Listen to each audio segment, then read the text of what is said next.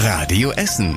Der Tag in fünf Minuten. Für Freitag, den 22. September 2023. Ich bin Tobi Bitter. Schön, dass ihr wieder mit dabei seid. Jeden Tag neue Meldungen rund um den verstorbenen Kardinal Franz Hengsbach. Jetzt gibt es eine Entscheidung rund um die Statue, denn die Statue vom Kardinal auf dem Domhof in der Innenstadt soll schnellstmöglich abgebaut werden. Das hat eine besondere Leiterrunde im Bistum Essen heute in einer Sondersitzung beschlossen. Anstelle der Statue soll es vor dem Dom einen Gedächtnisort für die Opfer sexuellen Missbrauchs geben. Das Bistum will diesen Gedenkort gemeinsam mit dem betroffenen Beirat aufbauen. Die Künstlerin der Statue hatte im Vorfeld vorgeschlagen, die Statue umzudrehen. Dann würde Hengsbach auf dem Kopf und der Wolf, der eigentlich unter ihm steht, die Oberhand haben. Mehr dazu lest ihr auf radioessen.de.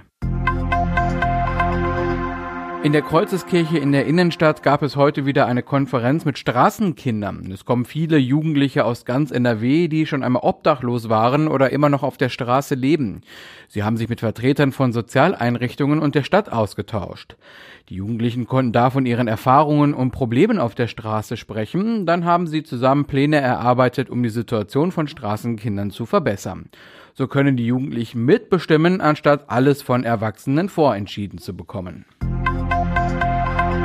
Die Initiative Ratentscheid Essen fordert Veränderungen auf der Rüttenscheider Straße. Drei Jahre nach der Einrichtung der Fahrradstraße sind dort immer noch zu viele Autos unterwegs, heißt es. Der Autoverkehr müsse deshalb begrenzt werden, zum Beispiel durch eine Einbahnstraßenregelung.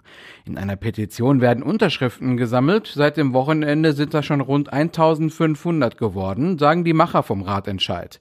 Die Petition soll dann später an den Oberbürgermeister übergeben werden. Drei Monate nach der Massenschlägerei vor einem syrischen Restaurant in der Innenstadt sind die Ermittlungen wohl noch immer sehr schwierig. Die Staatsanwaltschaft Essen hat noch keine ausreichenden Ermittlungsergebnisse. Es konnten zwar bislang zwei Tatverdächtige ermittelt werden, denen aber keine konkrete Beteiligung an der Tat nachgewiesen werden konnte, wurden die Verfahren wieder eingestellt. Die Ermittlungen laufen aber weiter, sagt ein Sprecher der Staatsanwaltschaft auf Radio Essen Nachfrage. Weiteres zu den Ermittlungen wolle die Staatsanwaltschaft aber erstmal nicht sagen. Heute Abend startet auf Zollverein das Zechenfest. Eines der Highlights ist in diesem Jahr, dass morgen um genau 18 Uhr auf allen fünf Bühnen gleichzeitig das Steigerlied gesungen wird.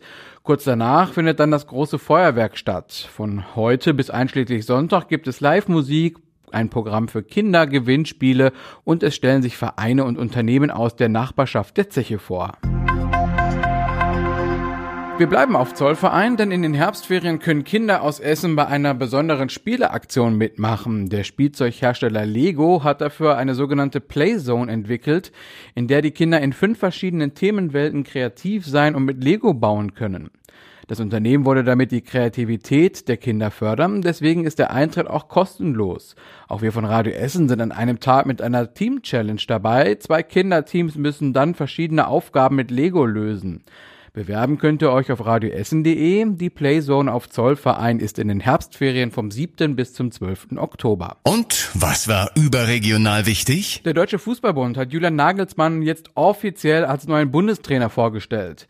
Der 36-Jährige soll die Mannschaft bis nach der Heim-EM im kommenden Jahr trainieren und Deutschland zurück in die internationale Spitze führen.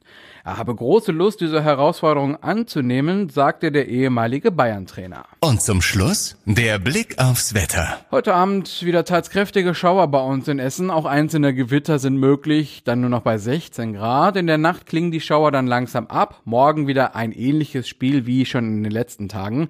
Da bekommen wir erst Sonne und Wolken im Wechsel, abends dann oft Schauer und auch wieder Gewitter bei maximal 17 Grad.